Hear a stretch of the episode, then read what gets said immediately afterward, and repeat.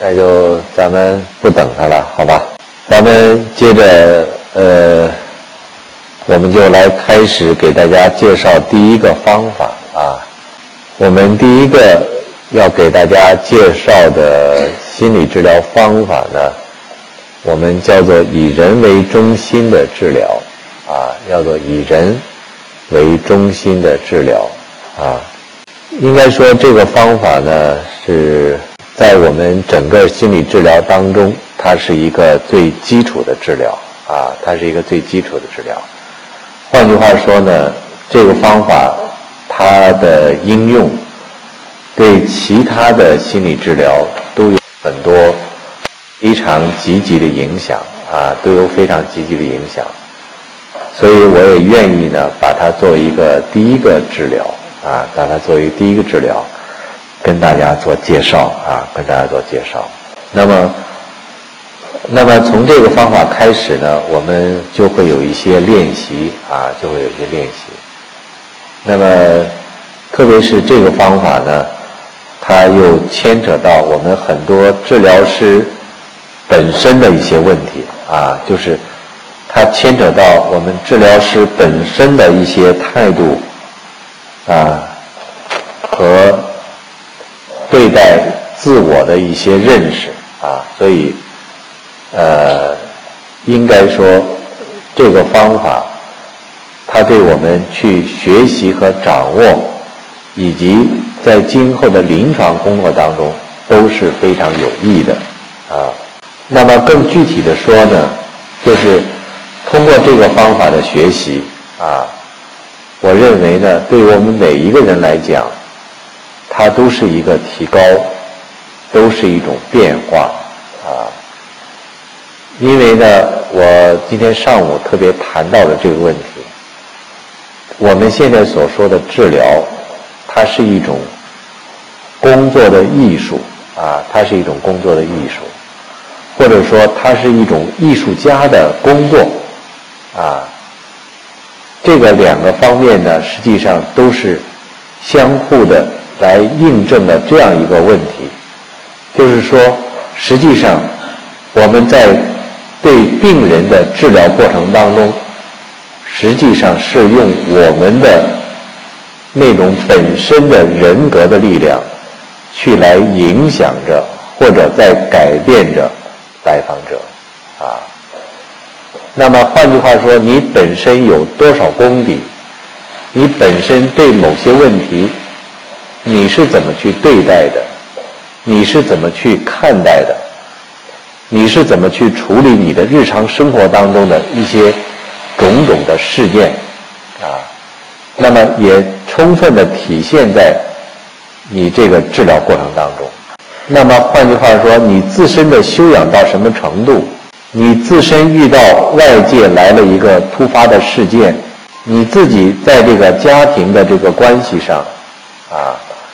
你自己在子女的抚养上，你自己在处理一些这个相关的问题上，你自己有多少的体会啊？或者说你自己有多少的经验，在一定程度上会影响到你的治疗啊？当然，我并没有，我并不是说它一定是完全成正比的啊，并没有说一定是完全成正比的。但是我可以这么说，也就是说，你自身的修养的高低，在一定程度上会影响到你的治疗的好坏啊，会一定影响到医疗的好坏。呃，香港林梦平大学呢，在北京呢办了两个班。啊，一个是硕士班，一个是博士班啊。那么他在这两个班里面都是用了两年的时间啊，用了两年的时间。那么换句话说，用了这么长的时间，他来进行了这么一个方法的训练。大家可以设想，那么在整个的这个训练的过程当中，他实际上用到了那么很多。在心理治疗当中的这些基本的过程和基本的问题，那么也就是说，它使得每一个学员都能够深刻的体会到在你只有把自己放在这个治疗环境当中的时候，你才能够体会到哦，这个就是叫人本主义的治疗，这是人本主义的他的观点，而且很多人受到很多冲击，耗到很多的思考，而且经过了一段痛苦的思考之后，他才跳出来，他才认识到，原来这个治疗。他对人的冲击有这么大，包括林老师他最爱用的一个方法，就是他每天早上起来要做一个天气报告，不是报告今天的天气多么冷，今天是不是多么热，而这个天气报告呢，它是需要你来报告从昨天到今天，或者说你这一段时间以来，你在你的。身边，在你听到的那些对你影响最大的那些事件，很多人报告他的妈妈病了，很多人报告他这一段处在一种什么样的压抑的状态。那么他实际上在这种报告当中，又在寻求一个全班的这个支持，啊，全班的支持，啊，或者大家现在关注什么问题？他展开一个小型的研讨，啊，小研讨。那么就是说，每一次这个训练之前，他要做这样的一个工作，啊，做这样工作。而且在整个两年的时间里面，他开展了多种活动，啊，比如说现在外面这个春天到了，啊，很多树呢刚刚吐出了新绿，啊，他会带着学员们呢。到这个操场上去，让大家亲身体会到春天给你带来的信息是什么。然后回到班里以后呢，他可以让大家进行讨论。刚才你感受到什么？他不让同学们说话，让大家分别的去到自己走自己的路，自己去想自己的事儿。然后呢，大家回到班级里面，共同来来交流。换句话说，他用了一种美国式的方式。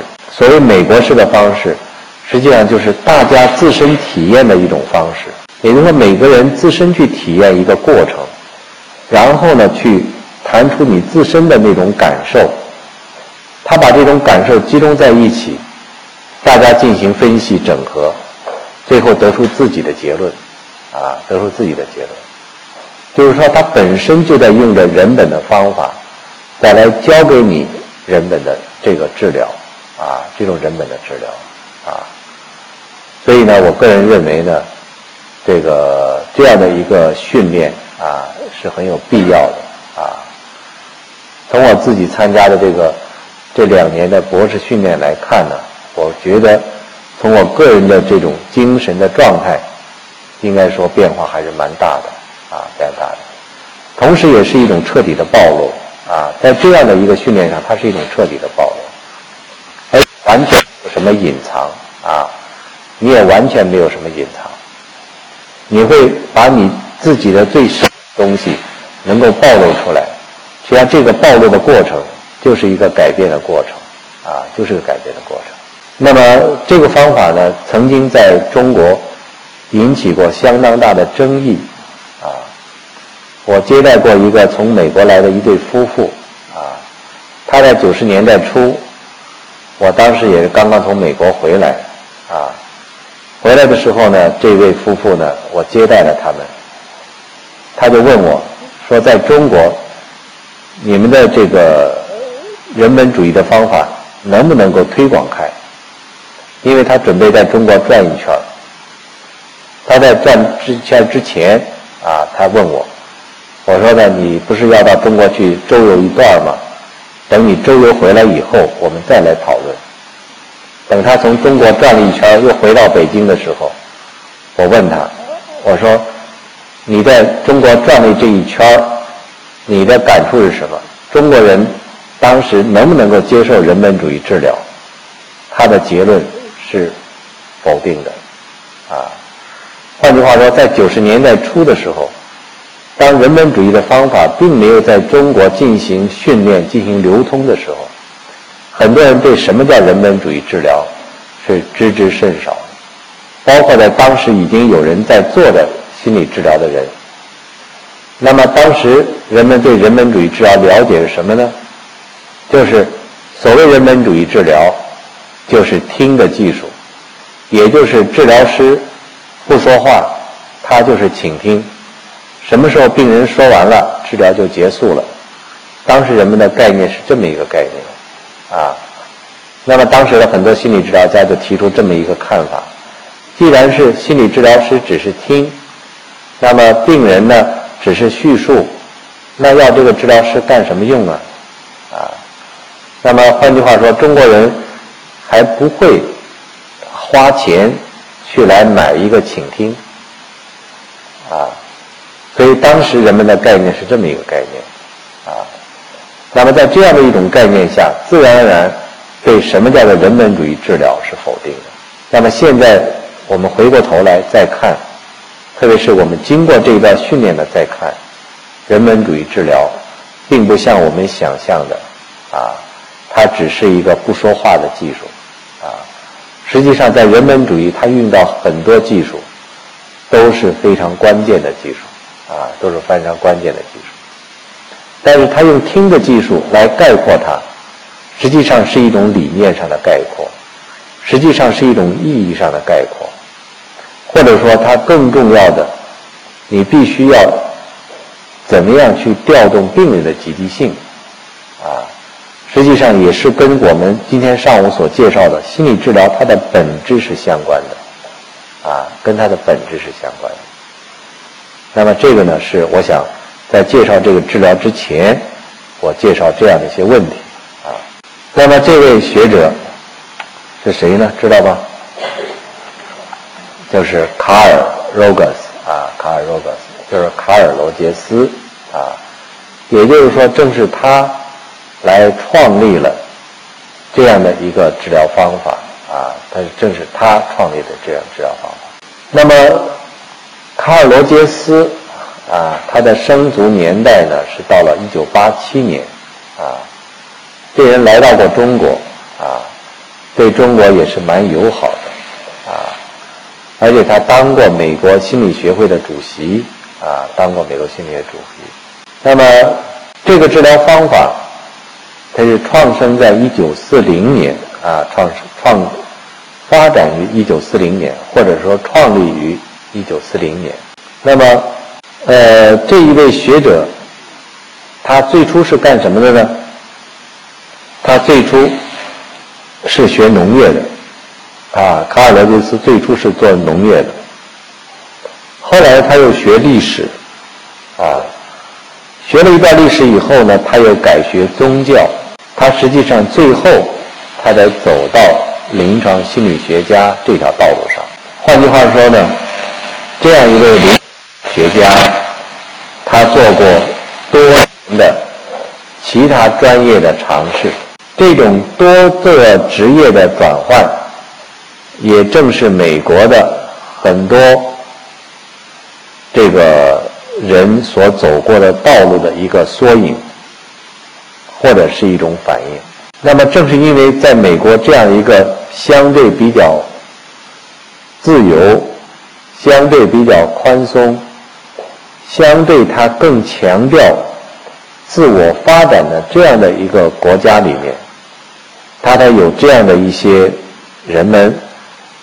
越来越多的可以进行多种职业的转换，啊，我认为人的职业的转换，实际上是一个国家现代化的一个标志，是一个国家不断发展的一个标志，啊，那么这是正因为它实现了以人为本，它崇尚每一个人。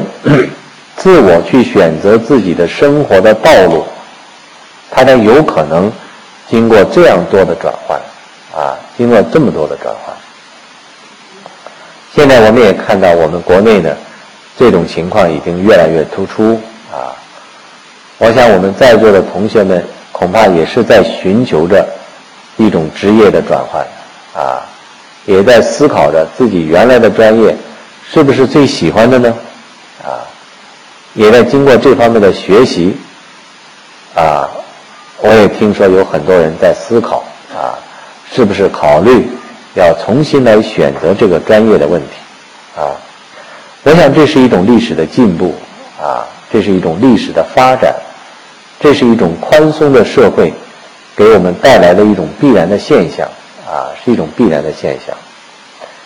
那么罗杰斯他在创立了这个方法之后啊，他在六十年代他就成立了一个西部的行为科学的协会啊。而且在六十年代呢，他创立了慧心团体的运动，啊，到了一九六八年，他又建立了一个人类研究中心，啊，建立一个研究专研究中心。到了一九七二年，他建立了一个训练政治的这样的制定者的。这么一个训练营，啊，那么在七二年他做的这一项工作是具有历史意义的，啊，他把很多世界各国的政要，啊，他集中在他的这个人文主义治疗的训练营当中，让他们展开这种和平的对话，展开国与国之间的对话。他最后呢，大大的消除了在七十年代那个时代的许多国家之间的政治上的冲突和对立，啊，那么他的这个工作呢，受到了世界诺贝尔和平奖的提名，啊，他虽然没有最终获得诺贝尔和平奖，但是大家知道，你即使是得到提名奖。已经是很不简单了，啊，那么换句话说呢，你能够为提名奖提名，就已经很不简单了，啊，那么我们国内呢，现在有一批学者可以为诺贝尔奖啊，医学奖也好，经济学奖也好，可以为他提名来提名，啊，就是为提名奖来提名。那么已经很不简单了啊！必须是在各个专业里面非常的突出者啊，那么才有可能去画圈儿，最后呢，你才能可能被提名，当然最终还有可能被提名获奖啊。那么像罗杰斯他能够做到提名、被提名，已经是对他的工作的一个十分的肯定了啊，已经是十分的肯定了。那么，人本主义治疗经历了四个阶段啊。人本主义治疗经历了四个阶段。第一个阶段是在四十年代啊，罗杰斯出版了一本书，叫做《治疗与心理咨询》。那么，在这本书里面，他倡导了叫做非指导性的治疗。在这本书里面，他提出了。叫做非指导性治疗的这个观念，那么换句话说，在人本主义治疗的过程当中，他不强调啊，我用这用这个不强调这个词，大家特别注意啊。那么也就是说，他并不是一点都不知道，因为可以这么说，人本主义治疗。到达一定阶段，你该指导，你还是要指导啊。有人误以为人本主义治疗就是闭口不谈指导，这个是一种误解啊，这是误解。换句话说，他是倡导不治不指导，并不等于在实际当中什么指导都不给，这是一种误解啊，这是一种误解。所以在四十年代，他提倡的是非指导性治疗，实际上是针对着行为主义的那种严格的指导的程序来说的。那么也就是说，他的一个中心或者他的实质，并不是给病人设计了一个指导的生活和工作的方案，而是一个开放式的，让病人去思考的一种模式。那么，所以我很希望大家在听这个治疗的过程当中，也并不是去死记硬背某些条条，而是让大家思考一种新的一种角度啊，去思考一种新的角度啊。第二个阶段就是五十年代啊，五十年代他出版了一本书。叫当事人中心治疗法，这本书的出版就强调了要以当事人作为中心，所以这个方法我们在很多教科书上都把这种方法叫做 I Center，所以相当程度上呢，我们是在啊，就是有很多教科书到现在都还用这个用这个名词。它没有叫做以人为中心，叫做 client center，叫做寻者中心或者患者中心，啊，用这样一个方法来概括这个治疗，啊，那么实际上这个他这个治疗呢，还是停留在五十年代，啊，五十年代他这么叫过，啊，五十年代这么叫过，啊，但是呢，罗杰斯呢，他并不满足于仅仅是以。患者为中心，啊，这个呢，从非指导到以患者为中心，已经是一个促进，啊，那么非指导是针对病来讲的，患者为中心已经是针对人来讲了，啊，那么第三一阶段到了六十年代，六十年代他又提出一本书，叫做《成为一个人》，啊，成为一个人。那么在这个年代，他就着重研究了如何在心理治疗当中，一个人怎么样在这个过程当中去感受变化的问题，啊，这个呢，呃，这个治疗呢，我整个的大家可以给大家 Word 文本啊，所以大家不用那么很抄啊，你可以。第三个阶段，比如六十年代成为一个人就行了啊，你不一定把所有的话都抄下来，这样你对听课呢也会有影响。我这因为这个治疗呢，我不可能全讲啊，我实际上会提出了一部分给大家来讲，有些部分呢，大家回去自己可以看啊，可以看相关的书，可以看这个相关的理论啊。那么我们这个班上呢，我想。更多的给大家讲一些更有用的东西和进行一些练习啊，进行一些练习。那么第三个阶段，我们看到就是他实际上是要成为一个人啊，就是说他提出了这样的一个以人为中心的理论啊，以人为中心的理论。第四个阶段到了七十年代啊，到了七十年代，那么他就提出了个人的成长团体啊。或者说，他提出了一个慧心团体的概念，啊，提出了慧心团体的概念。这个是呢，我们说这个人本主义治疗，或者说以人为中心治疗，啊，这两个说法都可以啊。我们叫做人本主义治疗，或者以人为中心的治疗，这两种提法都可以啊。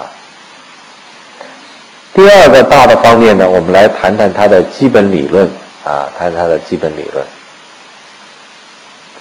基本理论，我们首先看看他的人性观，啊，所谓人性观，是指的他对人的这样的一个基本的观点，啊，对人的基本观点。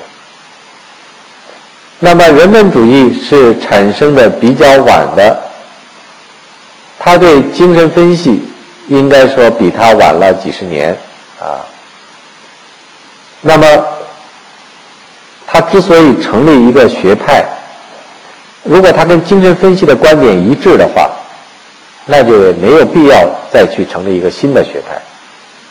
正因为他对精神分析的观点不一样，所以他对精神分析对人的消极的看法不一样，所以他强调了这样的一个新的角度。啊。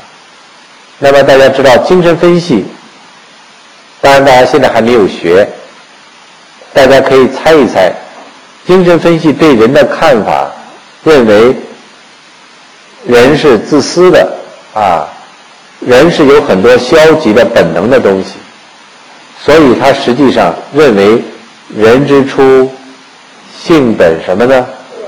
哎，是性本恶。这个在中国的历史上是哪一个人的观点呢？是荀子的观点啊。荀子就认为人之初性本恶。那么罗杰斯的观点跟他是相反的。罗杰斯更相信人的本质是善良的，所以罗杰斯提出的观点是人之初性本善啊，人之初性本善。所以罗杰斯他的一个看法，就认为人这种性本善的这种观点，就很容易把人们引向一种建设性的方向的发展，啊，那么他把这种倾向叫做造型倾向，啊，那么也就是说人。就会像某些生物一样，具有建设性的、自我造型的这样的一种趋势去发展。这个呢，是他批判了“人之初，性本恶”的观点，他提出了这样的一种造型倾向的这个理论啊，造型倾向理论。那么它的核心是什么呢？它的核心就是。相信人具有一种理性，啊，具有一种正面的人生的取向，啊，这种正面的人生取向，你就记一个理性就完了，不用全记了啊，都不用全记了。第二一个呢，他的人性观就认为人具有追求美好生活。为美好生活而奋斗的本性，啊，这个观点是具有非常这个重大的影响的一个观点，啊，具有一个非常重大影响的观点。换句话说呢，在这样的一个观点的指导下，有很多治疗方法。也就应运而生啊！大家听没听说过一种治疗叫做完形治疗？听说过吗？也叫做格式塔治疗。这两个意思是一个意思啊，格式塔治疗或者叫做完形治疗啊，它是两个观点是一个观点啊，就是说它是一个 gesto 啊，这是。将来大家自己看书的话，实际上它是一种，它是指的一个意思啊。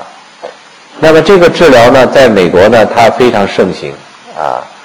它这种治疗呢，跟人本主义治疗呢，它是同源的。换句话说，它是同一个学派的观点。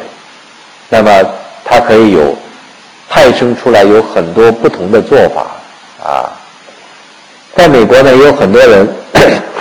他们专门来做格式塔的心理治疗的训练，啊，在美国呢，我也参加了几次他的这个专门的训练，啊，呃，特别第一次给我的印象很深，啊，大家愿意跟我分享一下第一次是怎么做的吗？愿意，好的啊。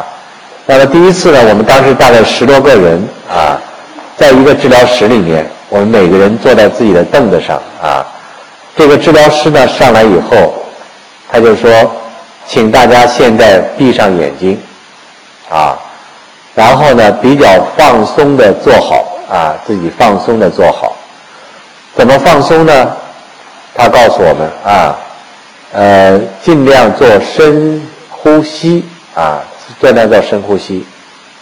一般的做深呼吸呢，我们就是吸气。三到四秒，然后呢，呼气三到四秒，最后停一到两秒，啊，比如跟我来做啊，吸气，呼气，停一到两秒，再吸气啊。这样的话呢，你就使得你在这种深吸气的情况下，啊，脑部呢也可以很好的供氧，你可以达到一个深度的放松的状态，啊，大家现在开始尽量的放松，啊，尽量的放松。在你尽量放松的情况下，我希望大家做这样一个练习，把你的名字倒过来。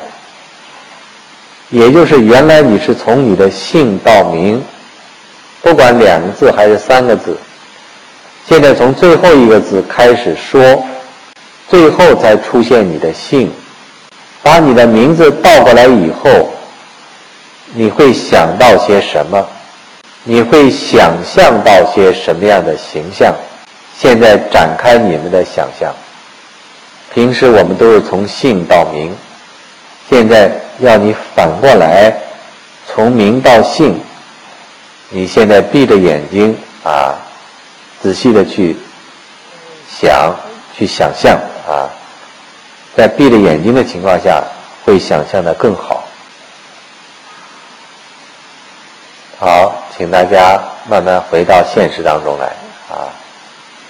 谁愿意跟大家分享你刚才想到了什么啊？出现了什么？好，你愿意来说说？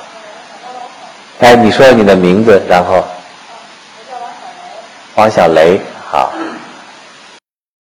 看到这个啊，你这个王小雷，雷小王，你想到了什么？就是这个名字倒过来，你给他你什么含义了吗？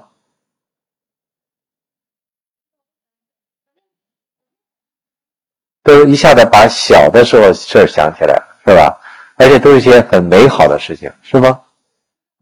嬉闹的一些好事情啊。好，还有谁有什么其他？好，哎，啊，啊，王王松，对，对。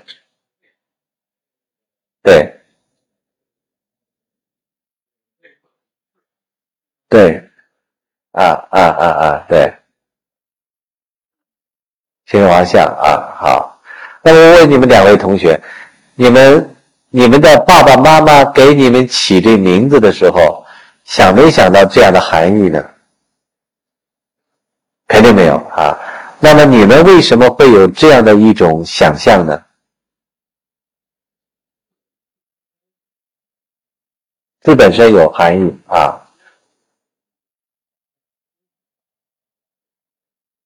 保卫王啊，那么换句话说呢，呃，字本身有，但是你们的爸爸妈妈在给你们起这名字的时候，想没想得到倒过来有有秦始皇这个含义呢？肯定没有，是吧？那么也就是说呢，你们的爸爸妈妈在给起名字的时候没有这样的一种倾向，但是你们呢，却都想象出了一些美好的场景，这是一种什么样的倾向呢？因为如果要问每一个人的话，大家都会有一些报告啊。我们当时每一个人都报告了，最后呢，这位训练师呢，这个这个人人这个完形主义治疗家呢，他就说：为什么你们都会有这样的一些美好的报告，而在你们的爸爸妈妈给你们起名字的时候，并没有想到这一点的时候，他问我们为什么啊？然后呢，他问完为什么以后，他自己在解释。他说：“这个大家之所以有这样的一种报告，大家之所以有这样的一些比较，大多数啊，我不是说每一个人，大多数人都会有这样的一种美好生活的倾向的时候，他说，实际上这是人的一种本性啊。那么这个人的本性是什么呢？”就是追求美好生活的倾向，啊，所以呢，这个人们这个完形治疗，它有四个字是它的精华，啊，就是中文里面的“此时和此地啊，英文里面就两个字，here and now。中文里面就是此时和此地。换句话说，完形治疗，它关键是跟你沟通，在这个时候，在我们教室里面，或者在治疗师的治疗室里面，你的感触是什么？啊，那么。他会先，他让你报告啊，他说呢，你哪不舒服？好，他说我的胸不舒服，比如说，他说这个胸疼，或者他有个心绞痛啊，他向治疗师报告。后来呢，这个治疗师呢，他就让你在放松的情况下，把你的手摸到你的胸前，然后呢，他会。让你去感触，在你手放到你的胸前的时候，你的胸部是什么样的感觉？啊，那么也就是他用的此时和此地的这样的一个手法，让你去体验，在你放松的情况下，你不感觉到胸疼的那种体验，然后呢，他再让你扩大这种体验，最后他达到治疗目的，啊。那么，换句话说呢，他这个人本主义治疗，他强调的这种人性的美好。那么，他这个治疗的中心，就是让你去发掘你的那种美好生活的倾向，让你去发掘人本善的这种倾向，而且他实际上去鼓励每一个来访者。去发掘他的美好生活的倾向，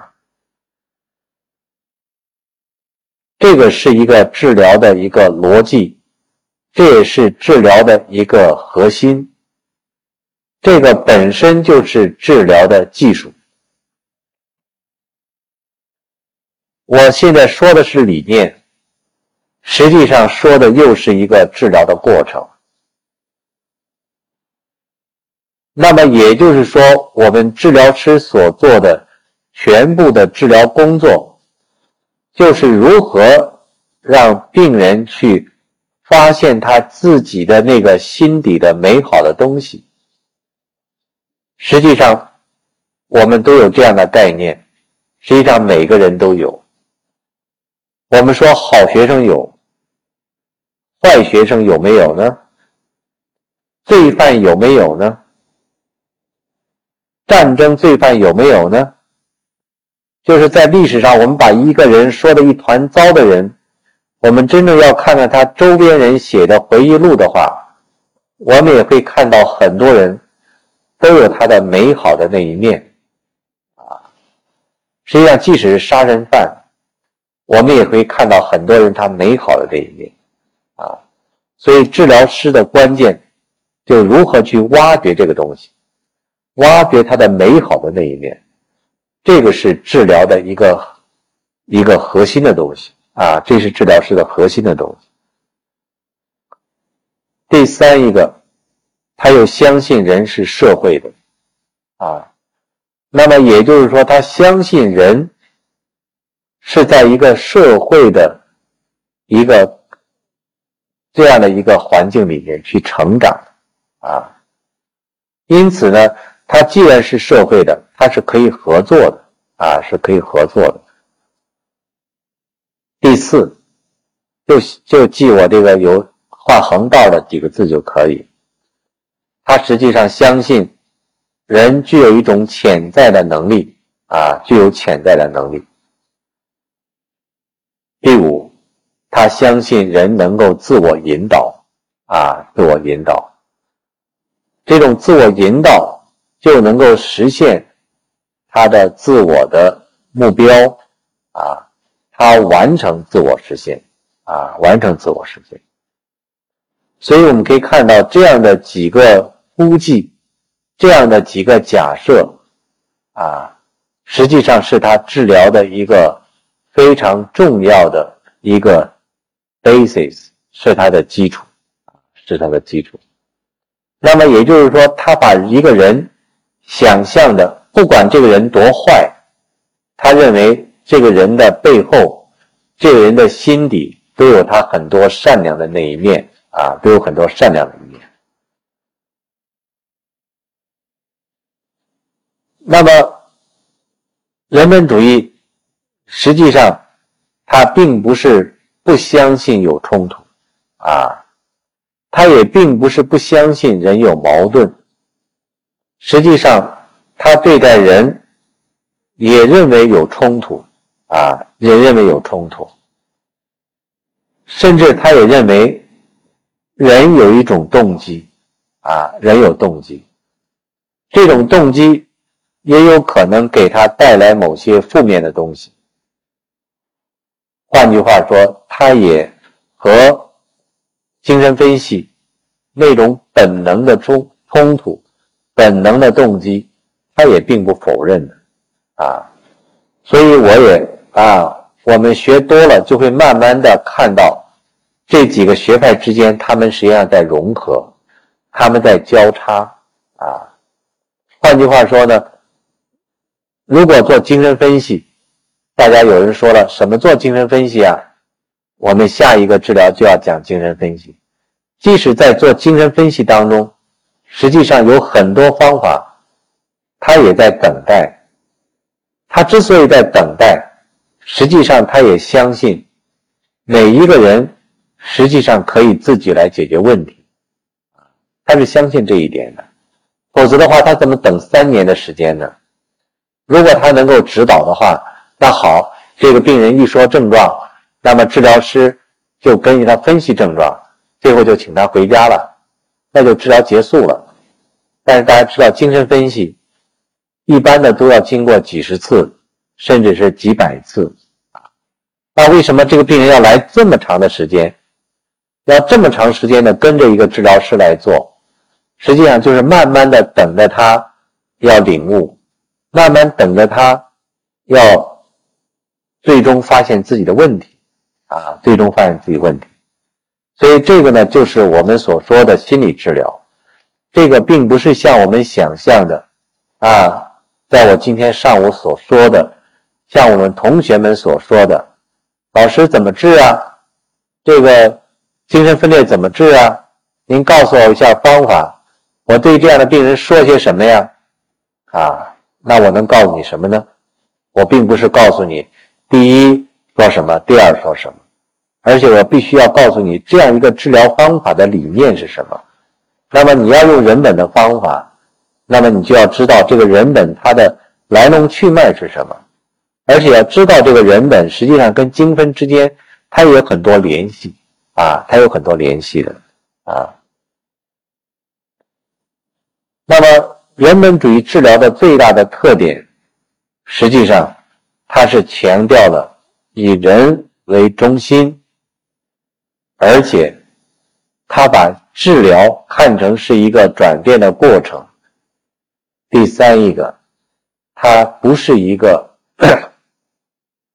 充分的利用指导或者建议的这样的方法啊。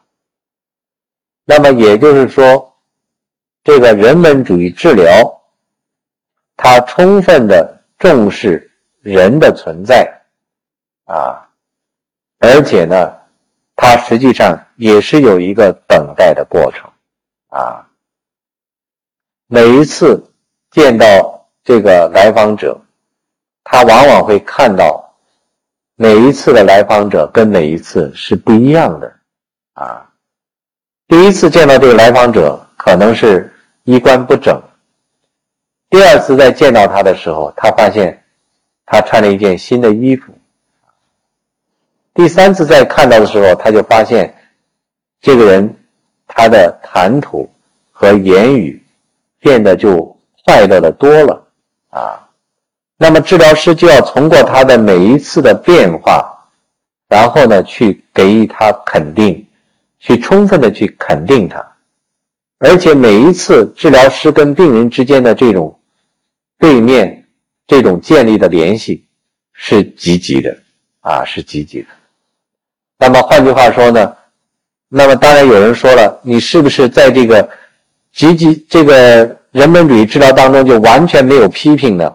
我最后说也会有对对峙，但是总体上说，它是一种积极的对这个来访者的一种肯定，它是积极的发现每一个来访者在整个治疗过程当中的那些积极的东西，而且你一旦发现这些积极东西的时候，在他治疗被治疗者本身，他可能自己都没有意识到啊。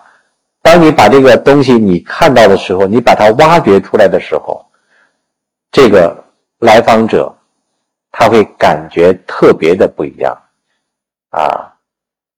而且你发现这些东西都实实在在的，你不是一个盲目的夸奖，而是有的放矢的去夸奖，那么他会看到你这个治疗师是非常心细的，你这个治疗师是。非常能够跟他产生精神上的这种共鸣的啊，所以为什么我们又要等待，要看成是一个治疗过程？